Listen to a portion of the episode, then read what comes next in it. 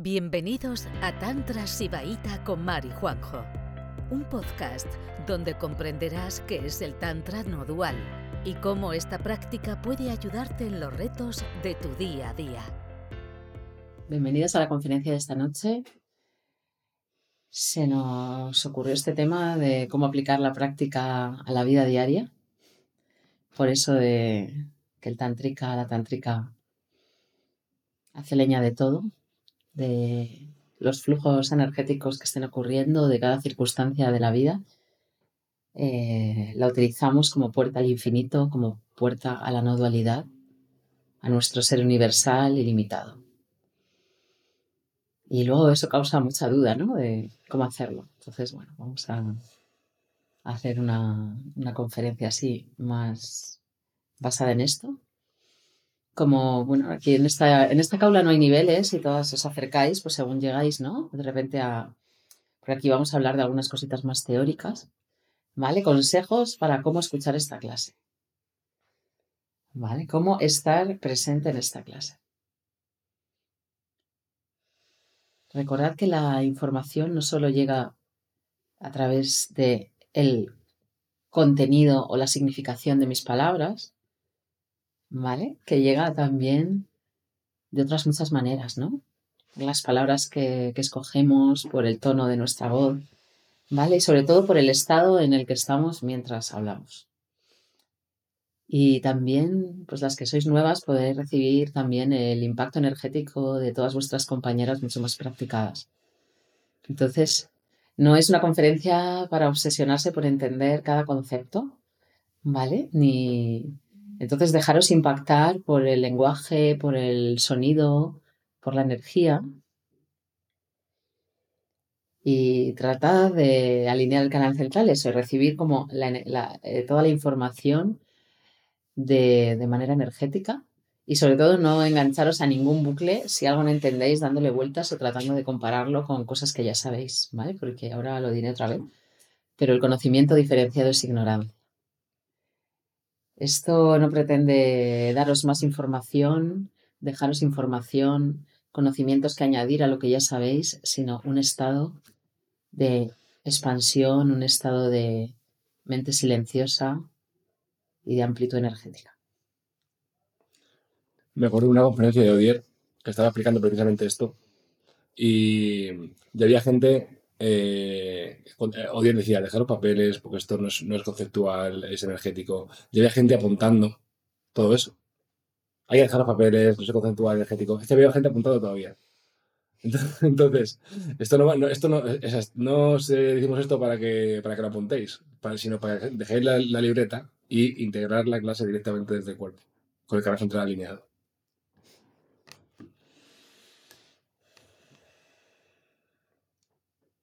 Pues eso, el primer, el primer paso de cómo practicar en la vida es como practicar ahora mientras recibís esta clase, ¿vale? Así que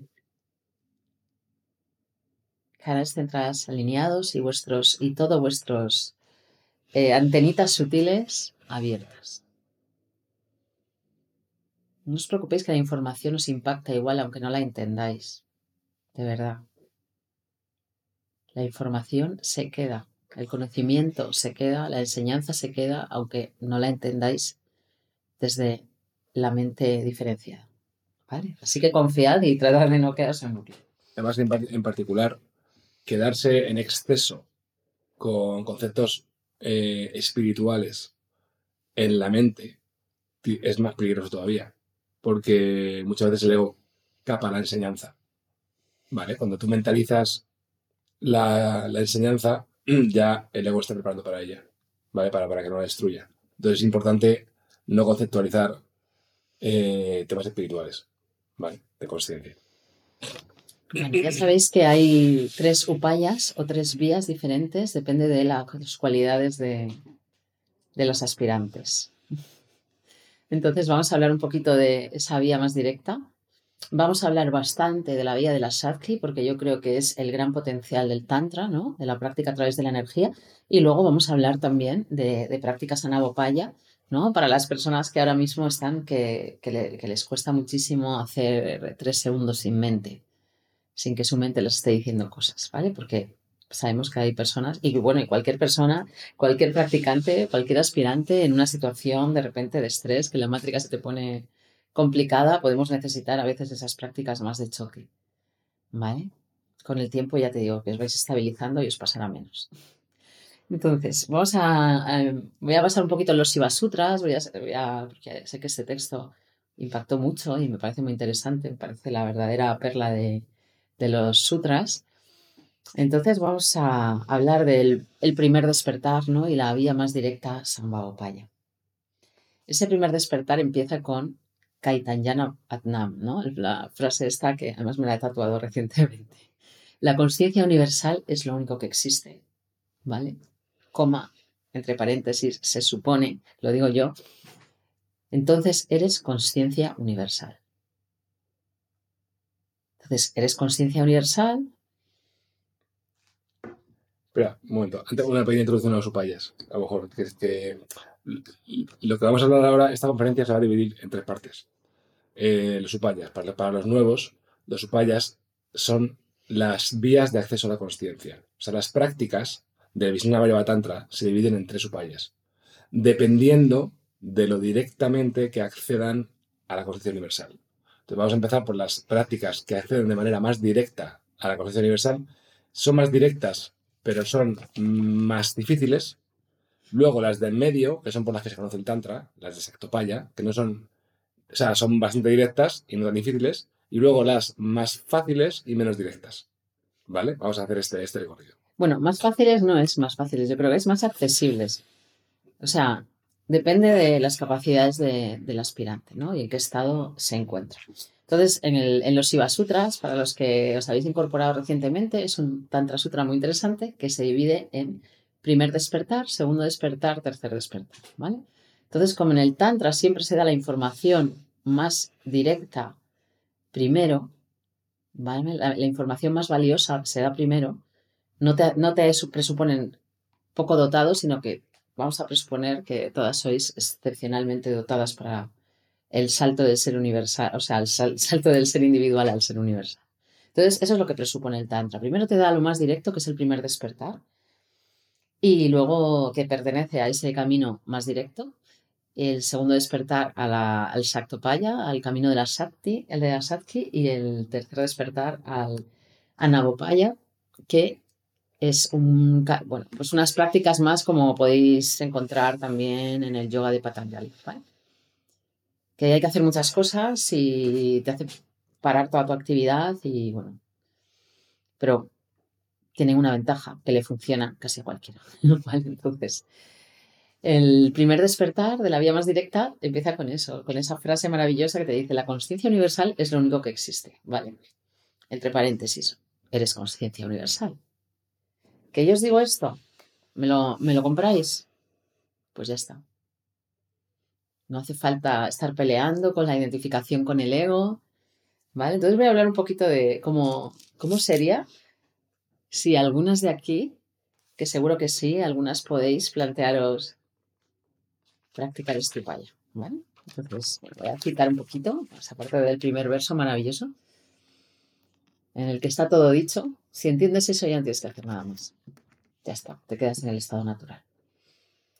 Entonces habla el, quinto verso de, los Shiva Sutras del esfuerzo activo, ¿vale? El esfuerzo activo que lleva a hacer brillar la conciencia universal es Vairava.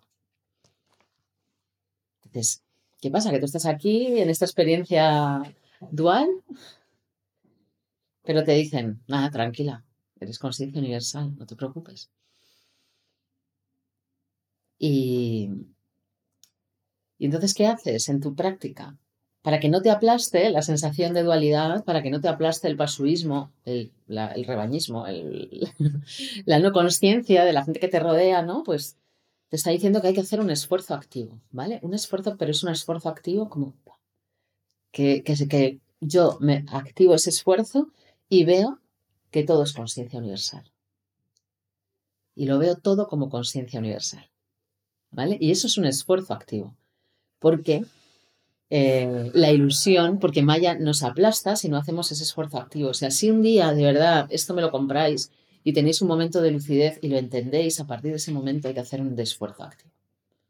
¿Vale? Para que no nos aplaste la sensación de dualidad, que no nos aplaste eh, la sensación de que no tenemos poderes ilimitados y todas estas cositas. Las impurezas, ¿no? Las famosas impurezas. Hay un sobre, o sea, relacionado con este, con, esta cosa que os hablo del esfuerzo activo y de, y de poder estar aquí sabiendo, viendo la ilusión de todo, ¿vale? Sin identificarte con tu ser individual, sin identificarte con tu mente, tus emociones y tu cuerpo.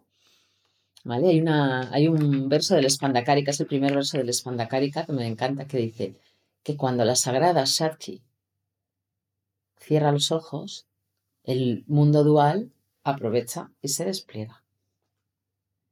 Pero cuando la sagrada Shakti abre los ojos, todo se disuelve en pura consciencia.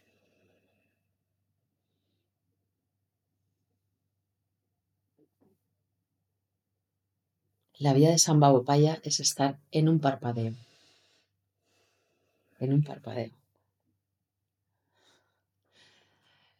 La dualidad existe y a la vez solo hay un flujo de conciencia, infinita, ilimitada, de la que participas. Esa es otra manera de, de practicar esta, este, no, casi, este camino que casi no es camino, este camino directísimo. Sabed que todo existe y no existe a la vez en un parpadeo.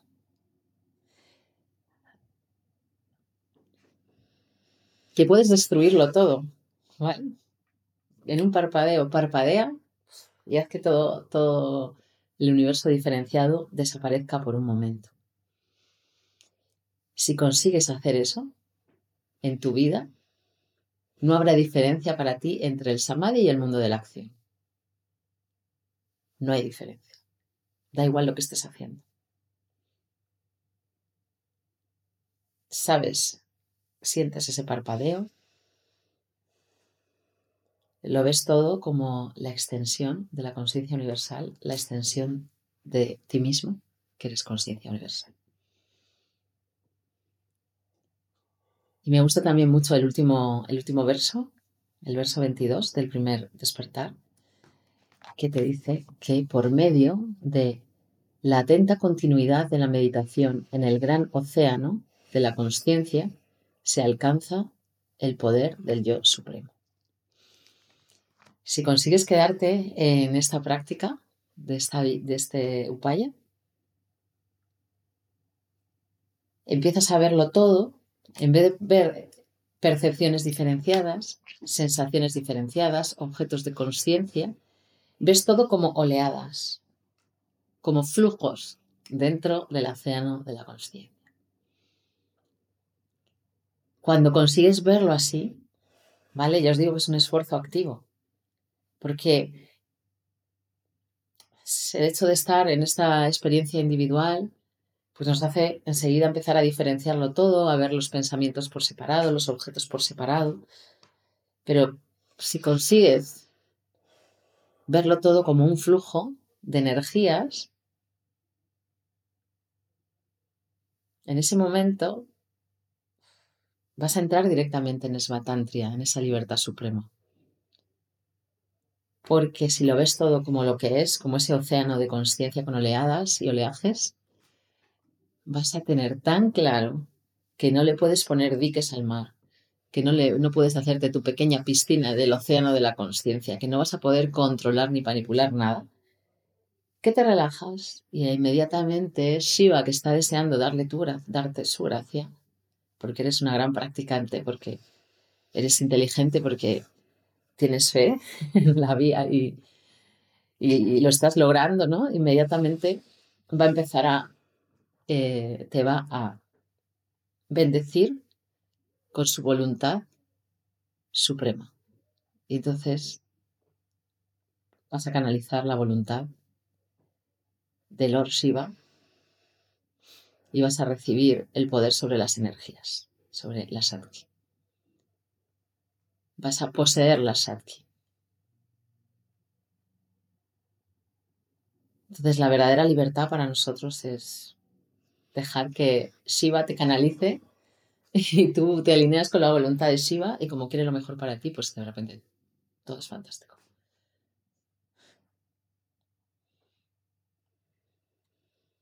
Que, por favor, quédense ahí. Te ahorras muchos problemas. La verdadera libertad es no tener que manipular, que no tener que estar todo el tiempo controlando a nosotros, a lo que nos rodea.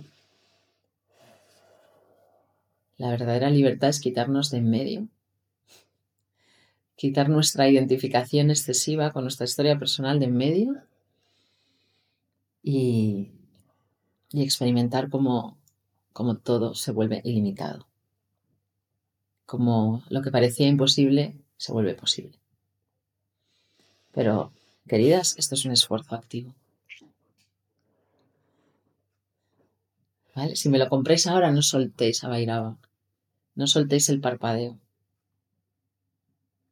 El mundo es mucho menos denso cuando lo, sientes parpadear. Por eso el Shivanatarayam tiene ese pulso, ese, ese tambor que hace todo, todo, el pulso. La universalidad y la diferenciación. En un pulso. Pero en ese pulso donde la Shakti abre los ojos, puedes hacer una magia energética.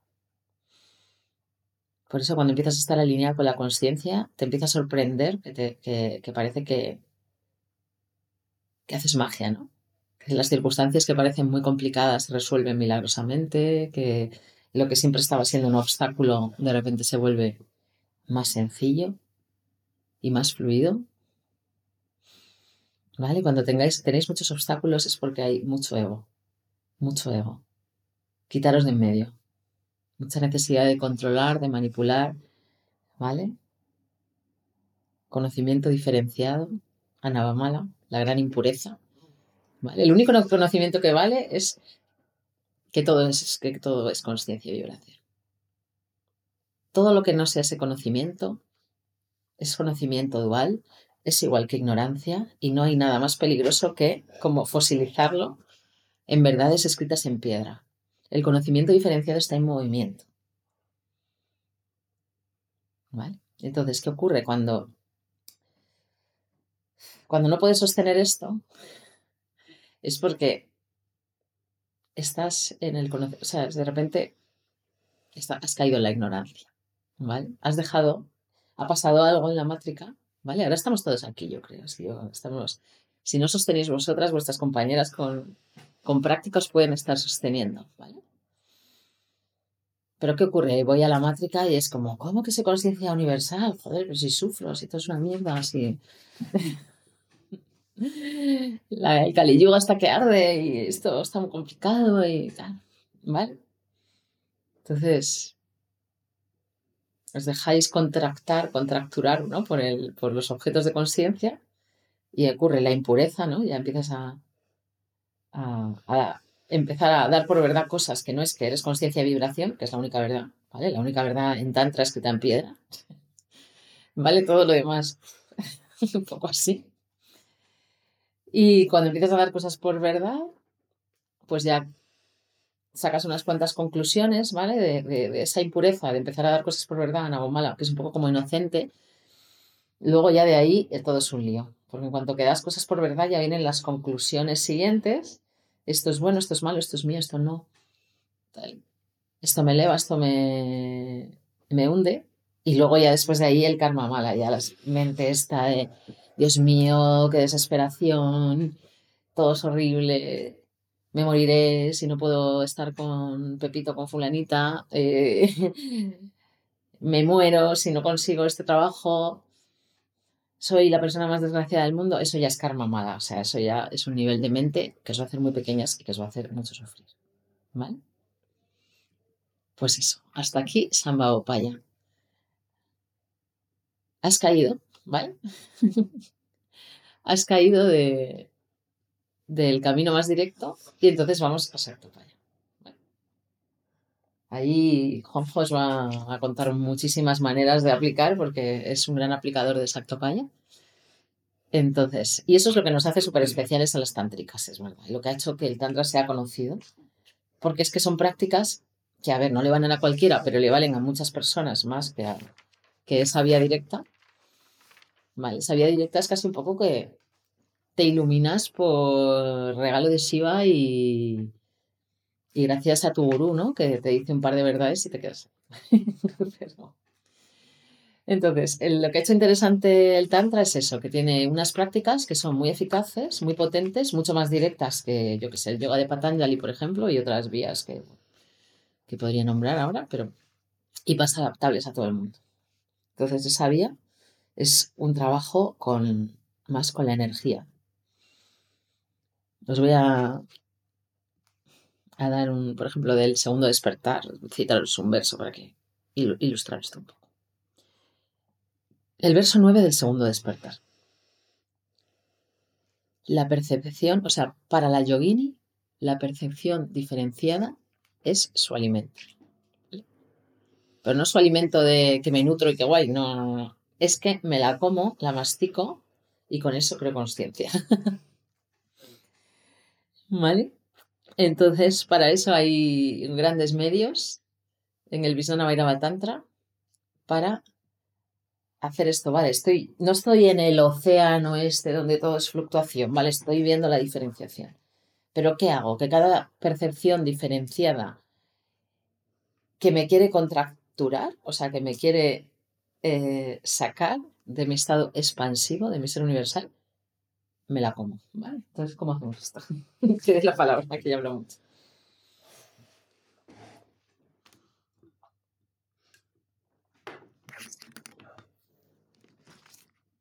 Vale, esto es muy fácil verlo. La experiencia humana. es fácil verla en, eh, por niveles de, de densidad o de expansión. ¿Vale? ¿Quién de aquí con la práctica ahora tiene una experiencia de la vida más sutil? Vale. Más sutil barra más energética, menos física. ¿vale? al principio de la vida es muy densa, tú eres un cuerpo físico, encerrado en un cuerpo físico y está Hacienda, la hipoteca, los niños y todo es muy denso. ¿Vale? El trabajo, el dinero, la suegra, la familia, mi pareja, todo es muy denso, ¿vale? Eso es el nivel de paso, de ser ordinario, ¿vale? A medida que tú vas avanzando en conciencia, tu experiencia de vida es más sutil, más energética, entonces tienes más poderes. ¿Vale? Eh, entonces, cuando hablamos de las prácticas de Santopaya, eh, de empezar la práctica de Santopaya, no estás en la mierda completa de una persona ordinaria que no se ha planteado nada en la vida, que vive en su mente, tampoco estás conectada todo el rato con la conciencia universal. Estás en medio. ¿Vale? Y el lugar de en medio es una putada. Es una putada porque tienes visión de lo que puede llegar a ser, pero no estás ahí. Entonces estás en tierra de nadie. Tristemente, la gran mayoría de practicantes se quedan ahí. Se quedan en medio. Se quedan como que saben que hay una experiencia como más rotunda, pero no, pero al final siempre les puede el mundo diferenciar. ¿Vale? Entonces, consejos y algunas prácticas para, eh, para pasar de ese estado de medio, ¿vale? A poder tener un despertar rotundo. ¿Vale?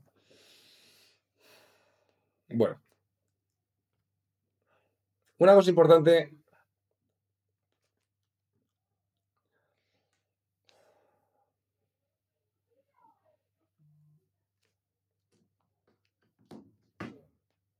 eh, una cosa importante es la ambición. La ambición, porque todo esto tiene que venir de un arranque interno muy fuerte de querer despertar. ¿Vale? Porque despertar no es nada bonito. No es bonito. O sea, el despertar es un camino de sombras.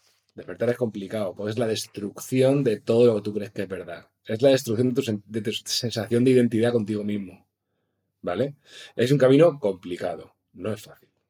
Vas a decepcionar a personas, vas a echar sueños que has creado desde el ego, planes, relaciones, todo eso, muchas cosas van a colapsar. Eh, todo lo que, o sea, hay muchas cosas, mucho, te vas a tener que comer tu ego muchas veces. Eh, por donde tú crees que iba tu vida, no va por ahí, va por otro lado. O sea, hay muchas cosas que hay que destruir, ¿vale? Pero bueno, no me entretengo más. Una, una cosa es, o sea, hay que tener una pasión y, y un nervio, ¿vale?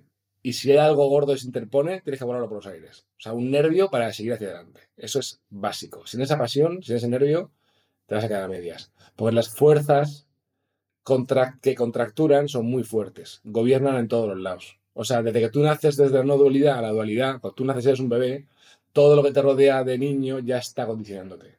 Tu familia te condiciona, te condiciona la ciencia, diciéndote que eres tu cuerpo, te condiciona eh, todo el sistema educativo, eh, te condiciona porque tienes que tener amistades eh, con, otros pasos, tienes que permanecer en la familia con otros pasos, tienes que establecer relaciones con pasos, tienes que, digamos que la conciencia crea sistemas mentales para que sigas en la dualidad de mi condicionamiento. Entonces, entonces eh, nosotros estamos en desventaja. Eso tienes que saberlo. Entonces, para salir de la, para salir de la, tenemos una vía espiritual, tenemos una caula, tenemos unas técnicas, ¿vale? Pero no es suficiente. El motor más importante es la pasión y el nervio para querer salir de ahí y el valor y el coraje. Sin eso, no lo vais a conseguir. Eso primero. Que no voy a hablar de esto, pero me ha salido así. ¿Vale? Eh, eso primero. Segundo, eh, la, técnica. ¿Vale? Aquí tenemos que tener técnica. Eh, como igual que quieres hacer, yo qué sé, quieres dibujar, puedes tener un talento de la leche, pues tienes que tener técnica. Aquí tienes que tener técnica, ¿vale? Em, las técnicas de Actopaya eh, tienen que ser dinámicas. O sea, en el Visión de Tantra hay 112 daranas o yutkis, o técnicas o prácticas. Em, son 112. Son 112 porque a medida que tú vas estudiando y profundizando el texto, tú vas interiorizando la práctica. Y la práctica, pues cambia en niveles de profundidad. Eh, una vez te sale, no la puedes repetir muchas veces porque entonces se lee con la carta y ya no te sale. Y, ya, y tienes que variar, tienes que hacer otra que le pille por el lado. ¿Vale? Es un arte. ¿Vale? Hay que ser dinámico. Pero hay que tienes que conocer las técnicas. ¿Vale? Entonces, para que veáis un poco cómo funciona el rollo, ¿vale?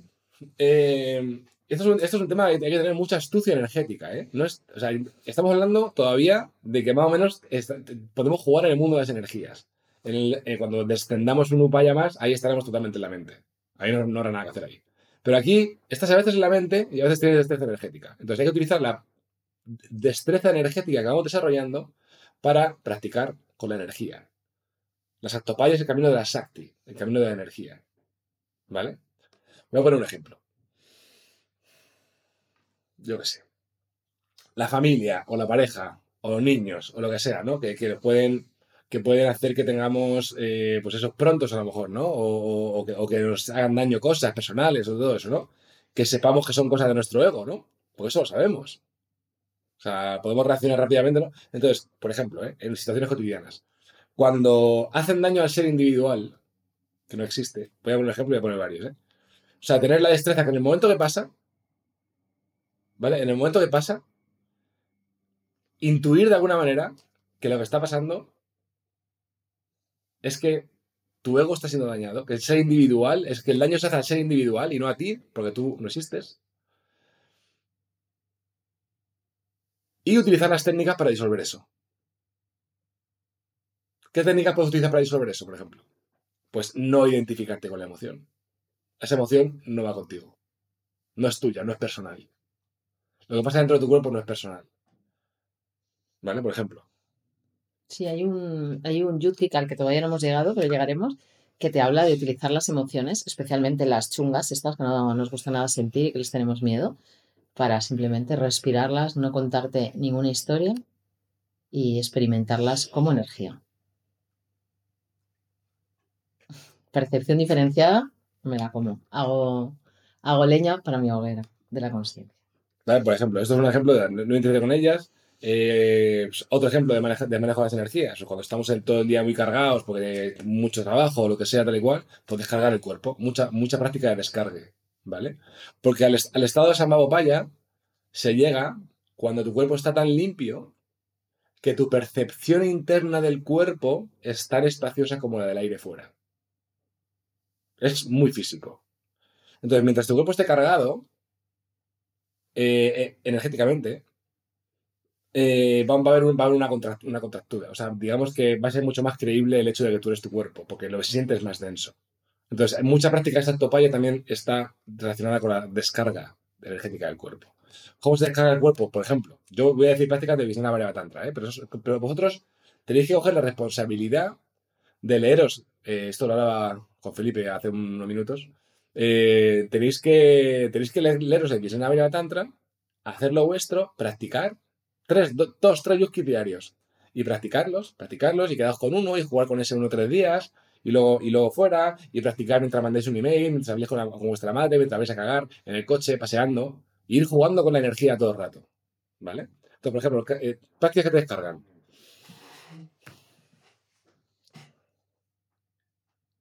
En la coronilla, en el centro del canal central y en el perineo hay vacío. Entonces, tú cierras los ojos, respiras y experimentas, visualizas un vacío en el perineo, en el centro del canal central y en la coronilla, al mismo tiempo.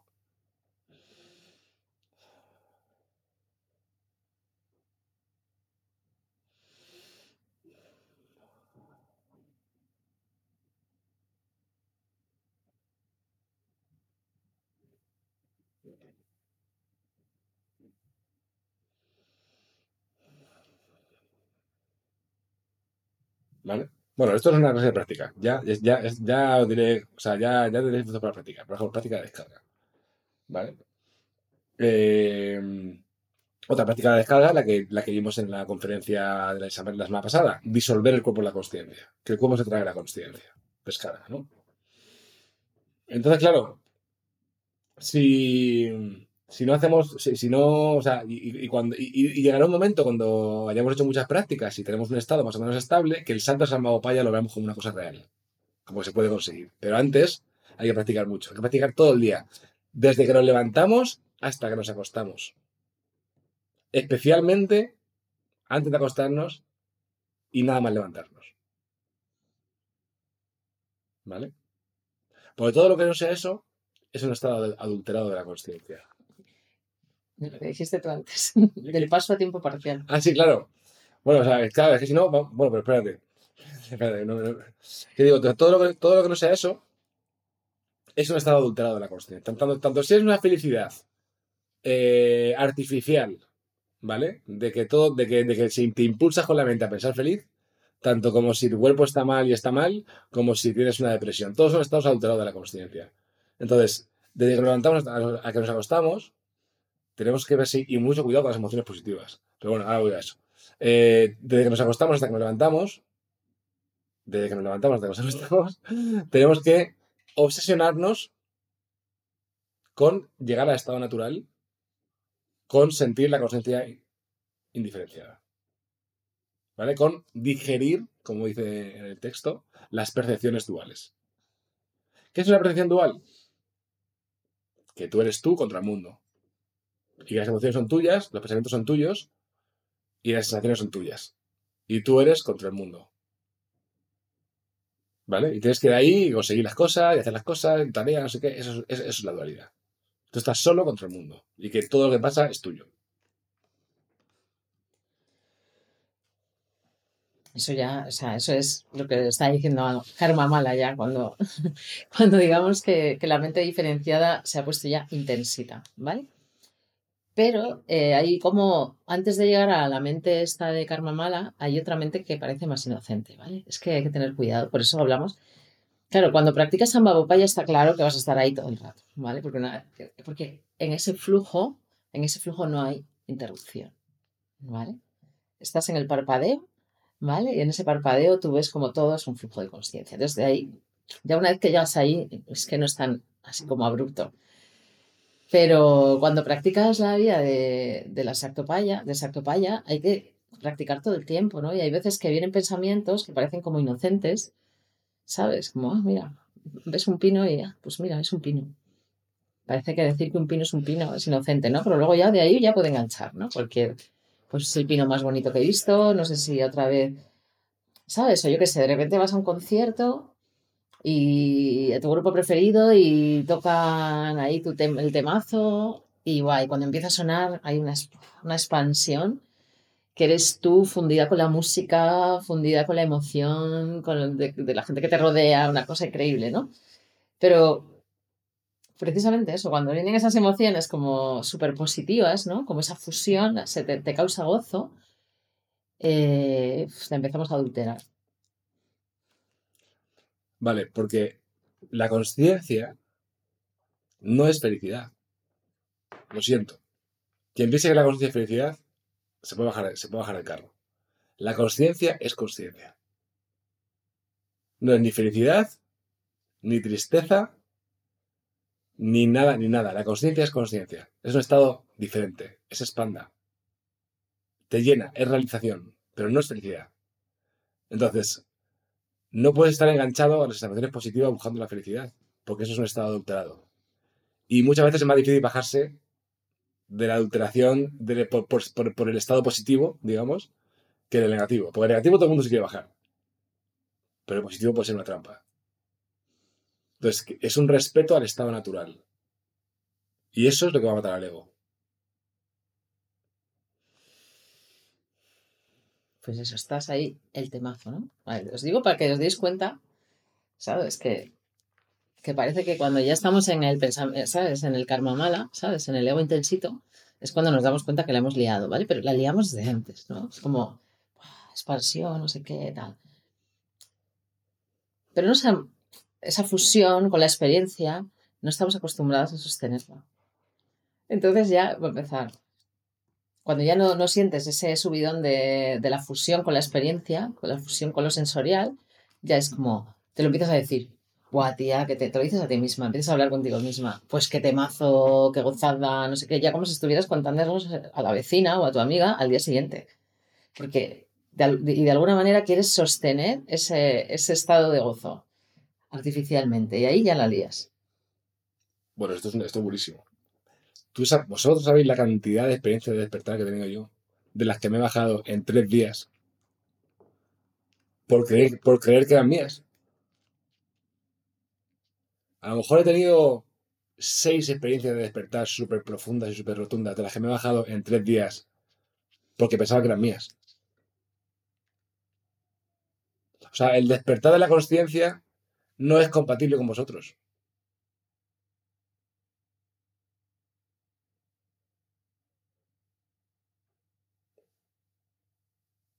O sea, no despierta la persona, despierta la conciencia de la persona.